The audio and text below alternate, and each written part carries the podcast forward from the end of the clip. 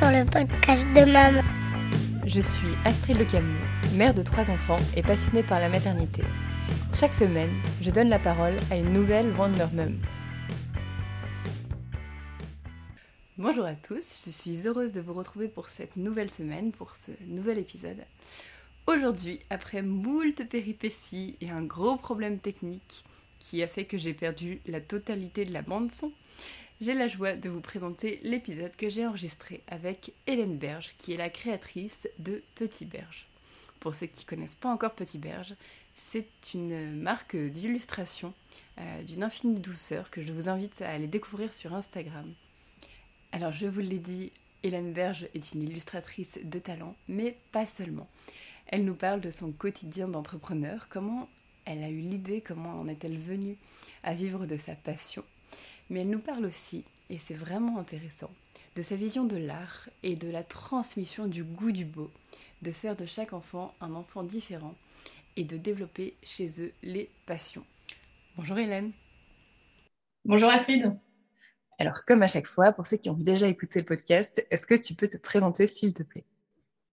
Alors, je m'appelle Hélène, j'ai 30 ans et je suis euh, illustratrice pour euh, Petit Berge, et j'ai euh, quatre enfants euh, de 8 ans, 7 ans, 4 ans et 20 euh, mois. Voilà. et on habite à Tours. D'accord. Alors aujourd'hui, on va parler maternité et entrepreneuriat. Donc, est-ce que toi, le fait d'être entrepreneur, tu l'as dit, tu es illustratrice pour Petit Berge. Est-ce mhm. que euh, tu as toujours été illustratrice? Comment ça s'est passé? Comment t'en es devenue à être euh, illustratrice? Alors, j'ai pas toujours été, enfin en tout cas, je ne suis pas diplômée euh, illustratrice, je suis diplômée styliste. j'ai suivi une formation dans une école supérieure de stylisme à Paris, Studio Berceau, pour ceux, les rares qui connaissent.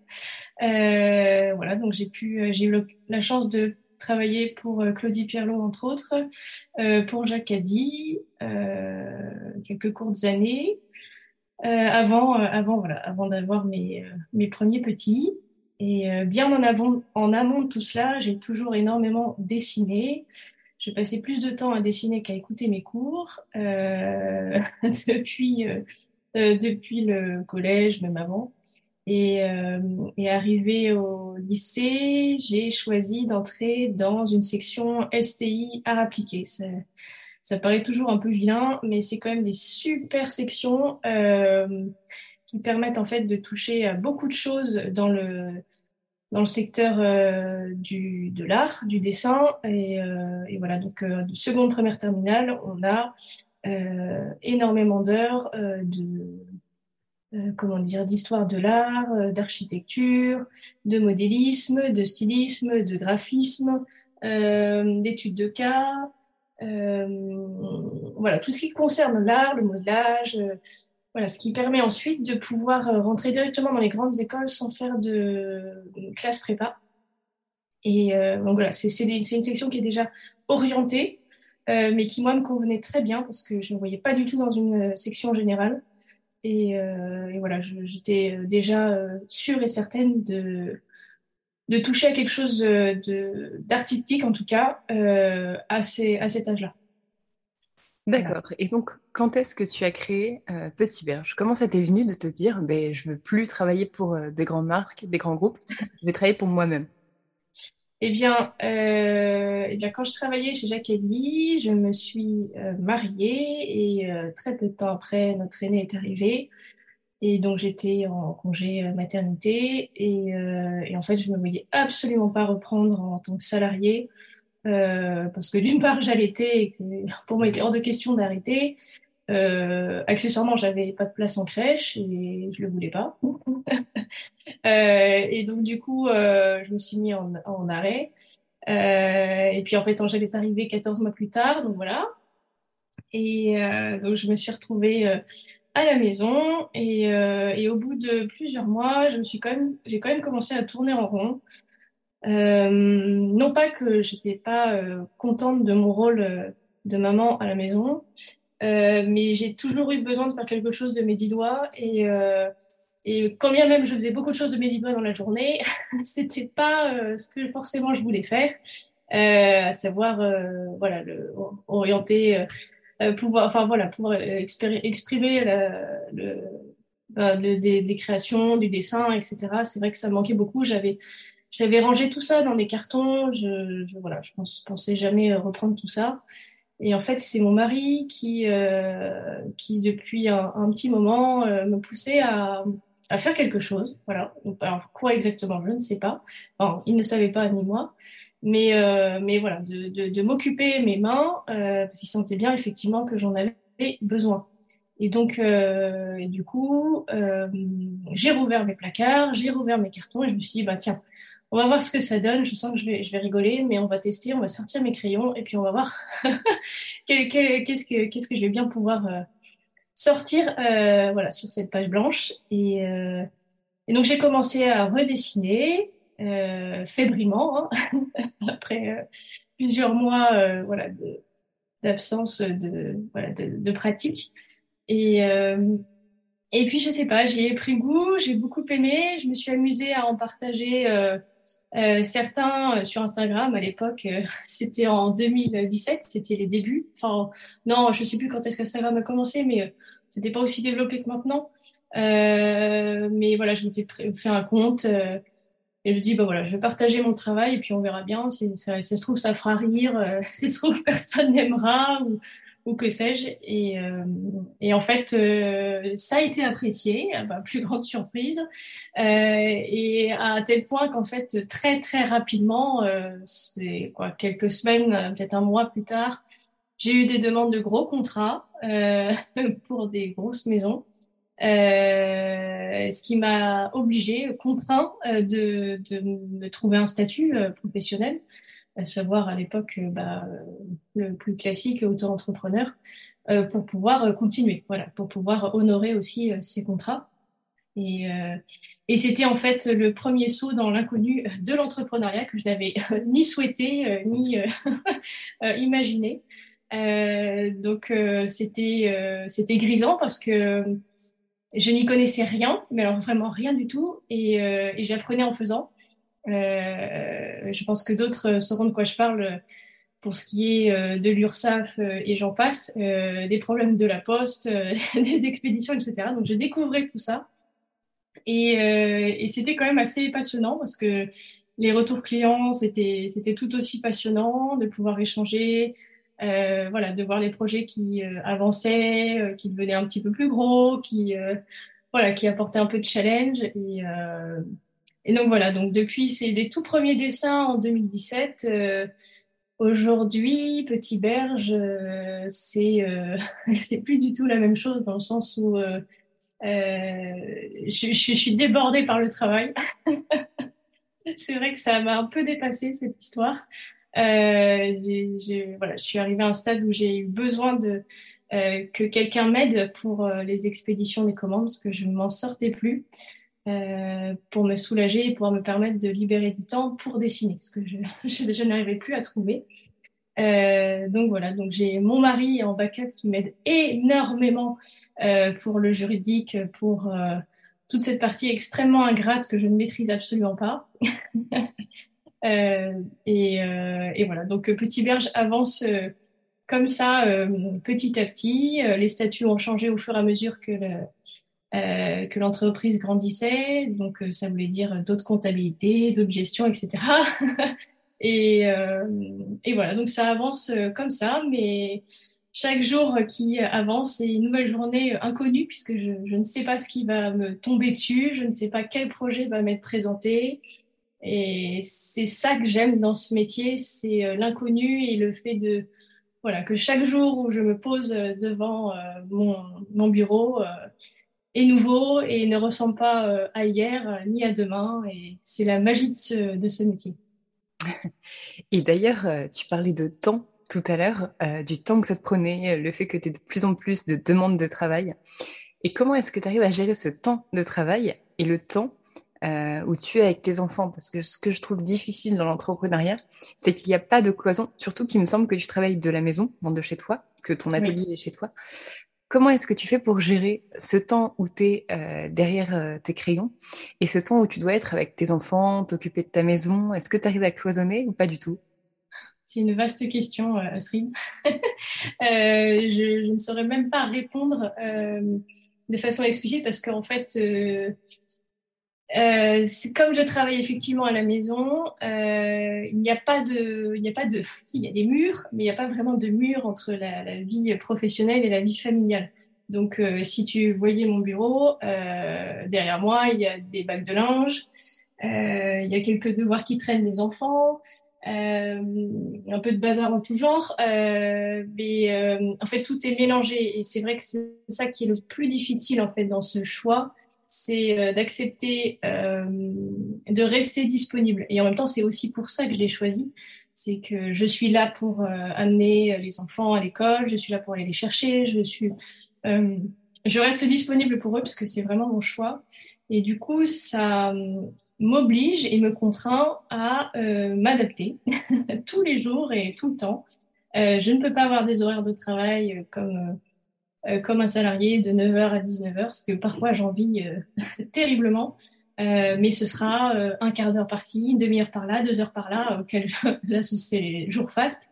Euh, mais voilà, c'est l'art de toujours trouver un petit moment pour pouvoir avancer, ce qui en fait permet d'être aussi très efficace. Donc c'est vrai que quand je sais que j'ai une heure, je sais exactement ce que je dois faire. C'est la seule chose que j'arrive à organiser en amont, c'est me dire voilà tel jour, je vais avoir tel créneau, je vais pouvoir faire ça, ça, ça et ça.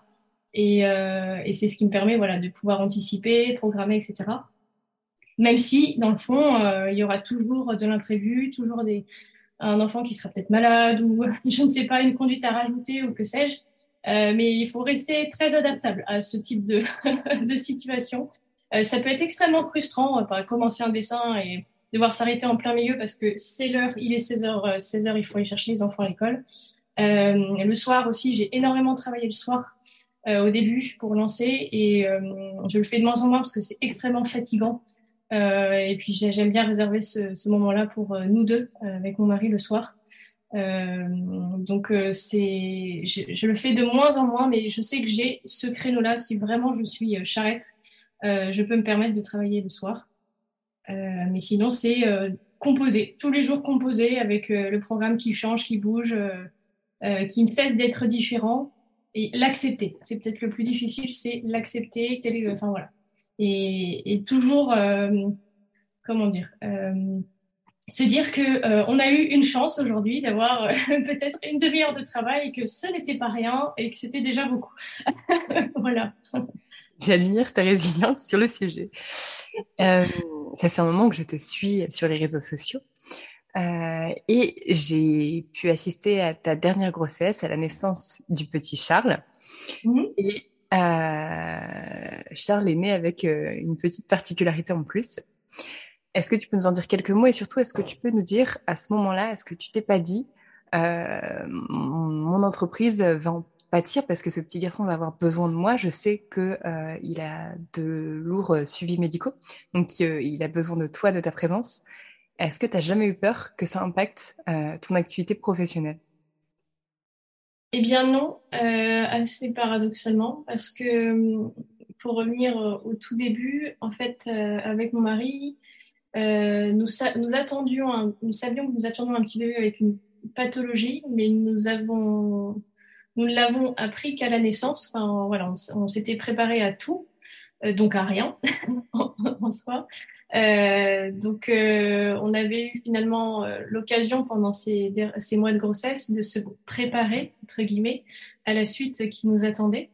Mais on avait été tellement portés par nos amis, nos proches, nos familles, euh, qu'on a réussi à s'abandonner euh, à la providence. Enfin, je ne sais, quand je regarde avec du recul, je suis toujours euh, euh impressionnée par ce temps-là où finalement on, on, a laissé, voilà, laissé les, choses se faire, la providence faire euh, son travail, et, et, donc on a accueilli Charles. un beau jour de novembre et avec sa pathologie, sa maladie neuromusculaire et et en fait, ce, mon travail euh, m'a permis euh, de garder la tête hors de l'eau. C'est assez euh, curieux. Mais j'avais à ce moment-là, surtout que c'était extrêmement éprouvant au début de sa vie avec euh, son hospitalisation euh, compliquée, non pas pour, par son état de santé, mais par l'équipe qui, qui s'en chargeait, qui était incompétente au possible.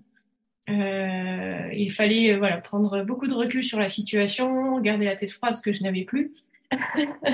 et donc, euh, ce travail, surtout au moment de la collection de Noël qui sortait, euh, je me permettais vraiment de tenir euh, tenir la barque. Et, et je, je, voilà, c'était un ce métier, enfin, c'était aussi euh, une partie de moi qui n'avait strictement rien à voir avec la situation dans laquelle on était à cet instant précis. Mmh. Euh, J'avais beau être voilà dans un box euh, de néonat, euh, avec un petit poupon tout mignon, mais avec des pédiatres épouvantables, des infirmières acariâtres au possible. Une situation dantesque, voilà, où on, on, plaignait Charles à longueur de journée du fait de sa pathologie, de nous faire porter le poids de, de sa présence ici, de, la, de l'avoir euh, laissé vivre. euh, voilà, il y avait beaucoup, beaucoup, beaucoup de souffrance aussi, de, voilà, de, de peine voilà, accumulée, de fatigue aussi accessoirement. Euh, et finalement, ce, petit berge, ce métier, je, voilà, je, m'y plongeais à corps perdu pendant ces longues heures d'hospitalisation où je gérais les commandes, je gérais le service client, je gérais le réassort, etc. Et, euh, et après, une fois qu'on était rentré à la maison, les premiers mois, quand la prise en charge assez euh, sévère et lourde s'est mise en place, eh ben, j'étais très contente de continuer parce que parce que c'était ce moment à moi qui, m'était réservé, euh, même euh, voilà, avec la maison qui tournait encore, les autres aînés qui dont il fallait s'occuper, un mari, etc. Mais voilà, il y, avait quelque chose qui tenait bon, contrairement au reste où qui pouvait parfois être un peu euh, clopin clopin. Euh, j'avais mon entreprise et j'avais qu'une envie, c'était de de lui donner du temps, euh, de dessiner, ça me vidait l'esprit, ça me voilà, c'était ma soupape euh, pendant ces premiers mois avec Charles et ça l'est encore aujourd'hui. Et pour être honnête, je me vois, je me verrai pas arrêter parce que parce que c'est de la passion en fait, c'est un métier passion et je le vois pas comme un travail. Pour certains aspects, oui, euh, j'ai jamais adoré la comptabilité, mais, euh, mais pour dessiner, je serais toujours heureuse de pouvoir le faire. Et, euh, et c'est pour ça que je n'arrêterai jamais. Et c'est cette chance inouïe, c'est que je sais que je pourrais le faire toute ma vie parce que dès que j'ai un crayon, il suffit d'avoir un crayon, une feuille de papier et même pas d'électricité parce que je, dessine à la main. Je pourrais toujours dessiner, je pourrais toujours, toujours, toujours dessiner. Et ça, c'est c'est ce que j'aime et c'est ce qui fait que, quelle que soit euh, la maison peut s'écrouler, euh, Petit Berge survivra. voilà. L'électricité, tu dis ça en prévention euh, pour cet hiver euh, je ne sais pas. je ne sais pas quoi nous attend. D'accord, donc cette, euh, cette activité professionnelle, finalement, comme euh, presque comme exutoire. Et d'ailleurs, ça me ça m'a prêté à une réflexion. Comment est-ce que tu trouves euh, l'inspiration de ce que tu fais? Comment est-ce que ça te vient? Comment est-ce que tu choisis tes thèmes, euh, les sujets que tu peins, que tu dessines, pardon?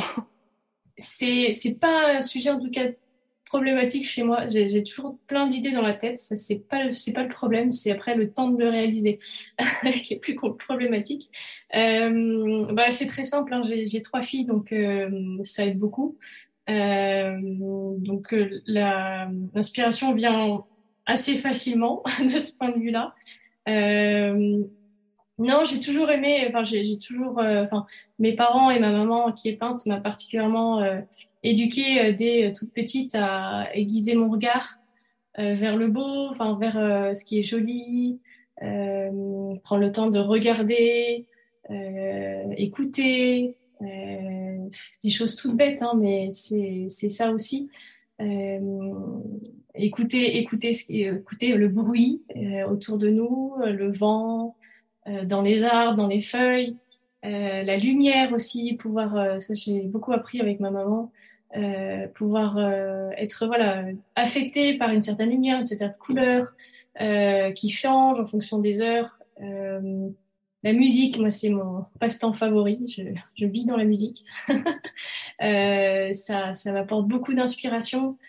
Euh, voilà, c'est la vie qui m'entoure, en fait, qui est une source d'inspiration permanente. L'enfance, particulièrement, enfin, toute euh, cette partie très innocente, très, très insouciante que j'aime beaucoup, euh, qui euh, malheureusement se perd beaucoup dans notre monde. Euh, et euh, voilà, c'est euh, toutes ces images, certains films aussi qui m'ont beaucoup ému, qui, qui ne cessent de m'émouvoir, qui, qui m'inspirent énormément. Mais c'est voilà, c'est la corrélation de la musique, d'une image, d'un bruit, de voilà, d'une sensation parfois qui voilà, qui m'apporte beaucoup d'inspiration. D'accord. Et pour en revenir à ton rôle de maman, tu parles beaucoup de ta propre maman, de ce qu'elle t'a transmis. Comment est-ce que toi, tu dirais que tu transmets euh, le goût du beau à tes enfants? Et est-ce que l'art, en général, dans sa globalité, a une place importante dans l'éducation que vous leur donnez? Euh, Eh ben, écoute, très importante. Enfin, moi, je, je, je, avec Bedan, on a mis un point d'honneur là-dessus. Euh, parce que, aussi, euh, suite à ce que nous avons reçu aussi, et euh, je mets sur le même plan euh, d'importance euh, les maths que la musique, que le français, que, que, enfin, tout ce qui est artistique, pour moi, est aussi important que le reste. Et, et je ne ferai aucune concession sur ça dans l'éducation de nos enfants. Euh, parce que c'est ça qui va forger une personnalité plus tard. Vous allez avoir énormément de, de personnes qui vont être bons scolairement, mais dont les parents n'ont pas poussé à faire euh, une activité, mais sans forcément en faire des tonnes, une, euh, qui va développer une passion, qui va développer quelque chose que les enfants vont, euh, comment dire, euh, nourrir, apprécier, aimer au fur et à mesure des années. Et du coup, c'est des personnes qui vont arriver à l'âge adulte sans passion. Ils vont être bons en français, bons en maths, bons scolairement, il n'y a, aucun problème à ce sujet-là. Et on dit, ah, mais aujourd'hui, qu'est-ce que je fais de ma vie? Qu'est-ce qui me, qu'est-ce qui m'anime? Qu'est-ce qui me donne l'envie d'avancer? Qu'est-ce qui me donne, qu'est-ce qui fait que je suis moi et que je suis différent de mon voisin? Euh, et ça, cette question pour moi est hyper importante et je remercie énormément mes parents euh, de m'avoir laissé, en fait, de m'avoir incité sans forcément me pousser, euh, sans que je puisse le vouloir, dans ces choses qui m'animaient, qui me, donner de la joie, du plaisir euh, de, de l'exercer. Par la danse classique, j'en ai fait des années et des années dans une école extraordinaire. Je passais ma vie à la danse. J'avais 5-7 heures de danse par semaine parfois. Et c'était ma passion. J'aimais énormément ça. Euh, je, je, pouvais pas forcément dire que j'en ferais mon métier parce que j'étais pas assez bonne pour ça ou je n'avais pas forcément euh, des capacités physiques pour le faire. Mais euh, la musique aussi, on, est tous passés par le conservatoire. J'ai fait horaire aménagé, euh, j'ai fait du violon, j'ai fait du piano. Euh, ça m'a ouvert l'esprit en fait à tout ça, à, être sensible en fait au monde qui nous entoure. Et, euh, moi, c'est hyper important euh, de pouvoir le transmettre à nos enfants. Euh, en, leur, en leur laissant bien sûr la liberté euh, de le faire ou non. Enfin, si, si, on sent que demain euh, la danse, la musique, ça, ça ne t'intéresse pas du tout, très bien. Mais, euh, mais je, suis, je suis convaincue que chaque personne a, a les moyens de développer une passion, des compétences, un plaisir à faire quelque chose. Et, et ça, ça se développe très tôt et petit. Et, et concrètement, il y a des choses, moi je trouve ça aberrant dans l'éducation, enfin, dans l'école aujourd'hui, quelle qu'elle soit, hein, classique, privée, hors contrat, tout ce que vous voulez. il, on, on on n'éduque pas les enfants à des passions. En fait, c'est du scolaire, du pur scolaire, et ça s'arrête là. Et euh, je sais pas, je je comprends pas pourquoi on va pas éduquer, euh, euh, on va pas faire des cours, euh, mais de, plein de choses. En fait, on peut être euh, animé de plein de choses. Euh, c'est pas forcément que le dessin et la musique. Il y a, il y mais pléthore de d'occupations qui peuvent animer l'esprit. Et je trouve ça hyper dommage que ce soit du coup aux, parents de faire l'effort d'inscrire les enfants dans l'extrascolaire, etc., de rajouter des heures, alors que ça pourrait en fait d'ores et déjà être dans le, scolaire. Mais bon, ça c'est un, coup de gueule personnel. mais, euh, mais voilà, pour nous c'est hyper important de pouvoir le transmettre euh, d'une manière ou d'une autre à, chacun de nos enfants. Mais écoute, merci beaucoup pour cette réflexion parce que je viens de, me prendre une claque parce que je ne m'étais jamais posé la question. Euh, parce que nous, on n'est pas trop une famille d'artistes, ni mon mari, ni moi. Et d'ailleurs, tu parlais de ton mari, de la musique et tout ça. Il me semble bien que si tes parents ne t'avaient pas éduqué à ce goût de la musique, tu n'aurais jamais rencontré ton mari, c'est ça? Exactement, puisqu'on s'est rencontrés en cours d'orchestre. Voilà, Benoît jouait de l'alto et moi du violon. Et, euh, si nos parents ne nous avaient pas inscrits, on ne se serait jamais rencontrés à 16 ans et nous ne serions jamais mariés et je n'aurais pas euh, quatre enfants aujourd'hui. voilà. Très bien. Et pour finir, est-ce que tu pourrais nous raconter, si tu en as, une belle anecdote, euh, quelque chose que tu as rencontré grâce à Petit Berge? Alors, plusieurs, je dirais. sur le plan professionnel, j'ai eu la grande chance euh, de participer à plusieurs salons euh, de créateurs qui étaient euh, extraordinaires. J'en cite un parce que pour moi c'est le meilleur, c'est Kidext.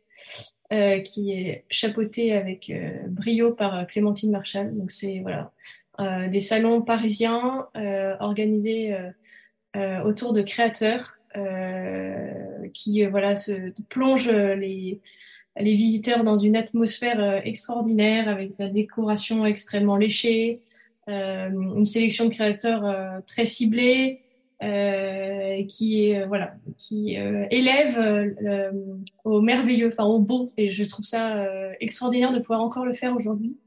voilà, donc ça c'est un des premiers éléments. C'est aussi tous les partenariats que j'ai pu avoir avec des marques extraordinaires. Je, pense à notamment le, euh, le partenariat avec un chocolatier où j'ai eu la chance de rencontrer Thierry Marx, le, chef cuisinier. C'était extraordinaire, euh, magique cette expérience. Euh, et après, il y a tous ces, euh, euh, petits, euh, travaux que je fais en personnalisation pour des familles qui me confient l'histoire de leur famille qui me touche énormément. Il y a certaines personnes me parlent à cœur ouvert et c'est euh, extrêmement euh, touchant euh, de me laisser entrer par la petite porte dans leur petite intimité familiale avec ses secrets, ses confidences et ça m'émeut énormément voilà qu'on puisse m'y faire entrer. Et sur le côté plus personnel, avec le partage qu'on fait de, de, de l'histoire de notre famille. Euh, j'ai l'occasion euh, de recevoir beaucoup, beaucoup d'échanges très, très riches et très, très, très forts, très bouleversants euh, de certains parents qui ont vécu des épreuves, qui en vivent ou qui voilà, permettent de déposer par un message une, une détresse, une, un remerciement, un soulagement pour notamment des parents qui, euh, qui a, comment dire, à la lecture du, enfin, de l'histoire de Charles, euh, voilà, se sont laissés euh, tenter par l'aventure, entre guillemets, si je me permets de, de dire comme ça, et de et d'accueillir cet enfant qui leur paraissait si différent, si épouvantable aux yeux des, des médecins, et, et voilà, de recevoir des remerciements parce que ce, ce petit bébé qui avait failli ne pas être dans leur famille était avec eux aujourd'hui et qui leur apportait tout autant de bonheur que ce qu'ils euh, espéraient. Et euh, voilà, recevoir ce genre de message, euh, il y a de quoi tomber par terre. voilà, je me dis que Charles, à sa toute petite hauteur, peut parfois permettre des choses extraordinaires.